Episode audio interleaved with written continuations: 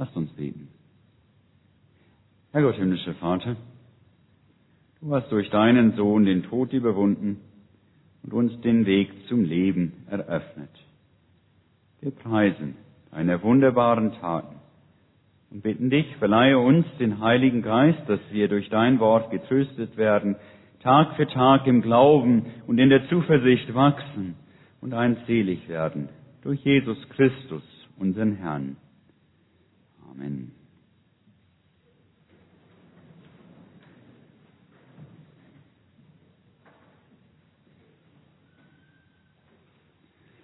Manchmal denke ich, das hat doch alles keinen Sinn. Da kann ich machen, was ich will, enden wird sich das sowieso nicht. Zudem, ich kann nicht einmal alles machen, was ich will. Die eigenen Kräfte reichen da einfach nicht aus, um alles tun zu können, was gemacht werden müsste. Und wie viel mir ich mir auch geben mag, manches lässt sich einfach nicht enden. Und am Ende steht doch sowieso der Tod, der schließlich alle Bemühungen im Leben ein Ende setzt.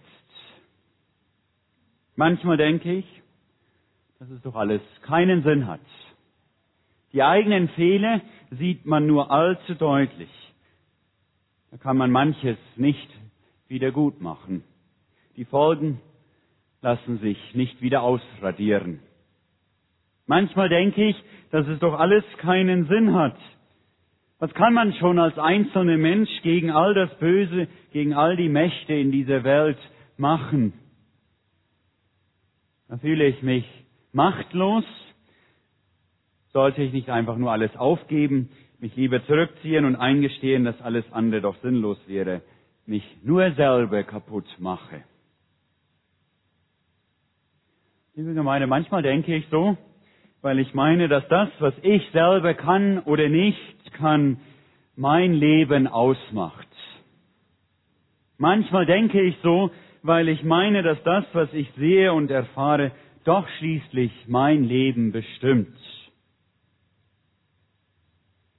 Doch wie gut, dass das Gotteswort für heute Morgen uns dahin führen will, dass wir wieder neu entdecken lernen, was doch eigentlich unser Leben bestimmt. Wie gut, dass das Gotteswort für heute Morgen uns die Augen öffnen will, die Realität, in der wir leben, noch einmal mit ganz anderen Augen zu sehen. Was unser Leben tatsächlich ausmacht und bestimmt, ist nicht das, was wir können oder nicht können, ist nicht der Tod, den Tod, dem wir entgegengehen. Was unser Leben tatsächlich ausmacht und bestimmt, ist nicht das, was wir erreicht haben oder auch nicht erreicht haben, ist auch nicht unsere Schuld und unser Fehler.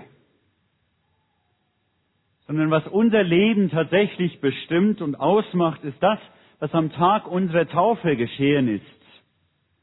So macht es uns der Apostel Paulus in dem Gotteswort für heute Morgen sehr schön deutlich. So unscheinbar das auch sein mag, was in unserer Taufe geschehen ist, eigentlich ist es so viel bedeutsamer als alles andere, was uns kaputt zu machen scheint, was uns scheinbar dahinter hintreibt, aufzugeben. Dabei ist die Taufe alles andere als eine scheinbare Sache. So zeigt es uns der Apostel hier. Jede Taufe ist ein Begräbnis, ein Abschied, bei dem das Ende eines Lebens definitiv festgemacht ist. Ja, wir haben unsere eigene Beerdigung tatsächlich schon hinter uns. So macht es der Apostel hier deutlich. Die Konsequenzen davon, dass wir von Gott getrennt waren, haben wir schon in der Taufe erlitten, als wir dort begraben worden sind. Da hat unser Leben in der Trennung von Gott sein Ende gefunden.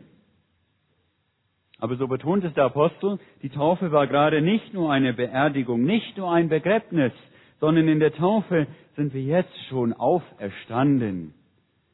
sind jetzt schon lebendig gemacht worden, haben dadurch schon jetzt Anteil an dem neuen, ewigen, unzerstörbaren Leben. Das Leben, in das Christus auferstanden ist.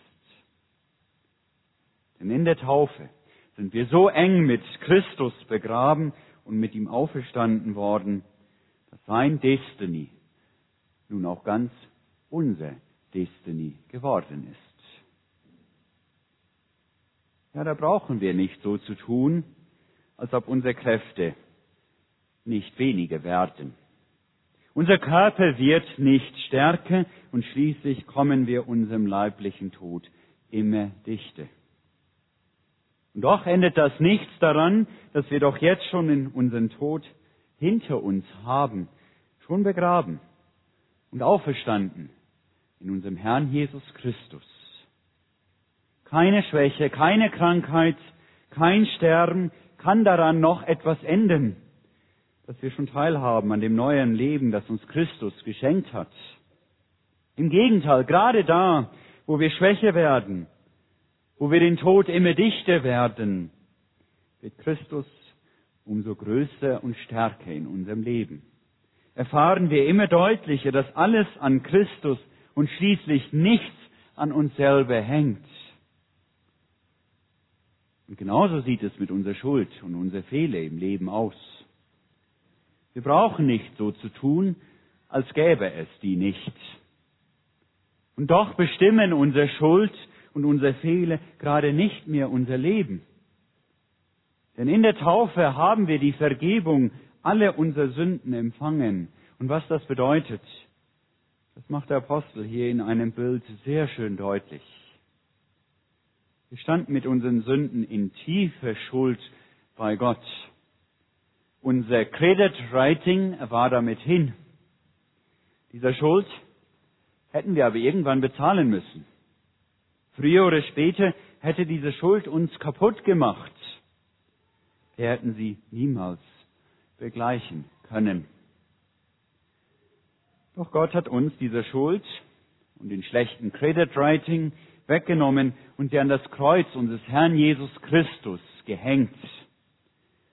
Ja, damals wurde ja über einem Gekreuzigten immer die Schuld auf einem Schild geschrieben. Darauf konnte man ablesen, weswegen der Gekreuzigte die Todesstrafe erleiden musste. Und nun dürfen wir wissen, die Schuld und die Fehler, die uns so kaputt machen, Sie verursachen nicht länger für uns den Tod und die Verdammnis, sondern ihre Folgen wirst du woanders finden, nämlich wenn du den gekreuzigten Christus anguckst. Da bei ihm ist deine Schuld. Bei ihm ist sie nun zu finden, angeheftet an das Kreuz. Nicht mehr bei dir selber, weil Christus sich in der Taufe mit dir verbunden hat, Nein, nicht wir müssen unsere Fehler wieder gut machen. Christus ist es, der all die Folgen deiner Fehler getragen hat und dir damit die Möglichkeit zu einem neuen Anfang geschenkt hat. In dieser Vergebung willen brauchen wir nicht aufzugeben, brauchen wir uns von unseren Fehlern nicht kaputt machen zu lassen. Christus hat bezahlt was wir niemals hätten bezahlen können. Die Schulden sind weg, ein für allemal. Und dann gebraucht der Apostel Paulus hier noch ein wunderbares Bild. Er zeigt uns, dass wir einmal als die Gewinner einziehen werden, bei der dann all die Mächte, die uns in unserem Leben jetzt noch so sehr runterziehen, uns verzagen und verzweifeln lassen wollen, überwunden sein werden, die für immer vernichtet und geschlagen sind. Liebe Gemeinde, das soll nicht nur Zukunftshoffnung sein, sondern hat eine Auswirkung auf unser Leben hier und jetzt. Es hilft uns alles, was in unserem Leben passiert, noch einmal mit anderen Augen zu sehen. Der Teufel selber mit seinen Engeln, der jetzt noch hier auf so vielfältige Weise Menschen für seine Bezwecke nutzt und benutzt und missbraucht, wird einmal als Verlierer dastehen. Seine Macht wird einmal ein Ende haben. Und wir, wir werden uns nicht der Schadenfreude hingeben, sondern ganz damit beschäftigt sein, uns mit Christus, dem Gewinne, zu freuen. Sollen und dürfen jetzt schon aufatmen, wenn doch scheinbar nur Grund zum Aufgeben, zu bestehen gibt. Was wir hier und jetzt an Schrecklichen in unserem Leben erleben, das ist nicht das Letzte.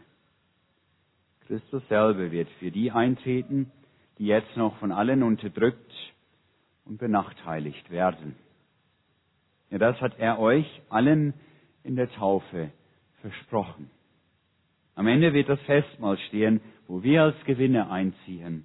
Und bis dahin werden wir weitermachen, weil wir getauft sind, weil wir eine herrliche Zukunft haben und sich gerade darum jeder Einsatz lohnt. Amen. Und der Friede Gottes, der Höhe ist, dass alle Vernunft bewahre eure Herzen und Sinne in Christus Jesus.